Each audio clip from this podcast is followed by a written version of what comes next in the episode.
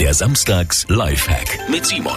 Weil manchmal sind die Kerzen ja so nach innen rein runtergebrannt, dass wir uns beim Anzünden mit dem Feuerzeug die Finger verbrennen. Wenn Sie keine langen Streichhölzer haben, ist die Lösung in Ihrer Küche Spaghetti. Funktioniert wirklich super. Die ungekochte Spaghetti ans Feuerzeug halten, dann brennt die lang genug, um damit die Kerze anzuzünden und wir verbrennen uns nicht die Finger. Simon Samstags Lifehack, jede Woche gibt's neun, natürlich auch immer noch mal zum Nachhören auf radioarabella.de.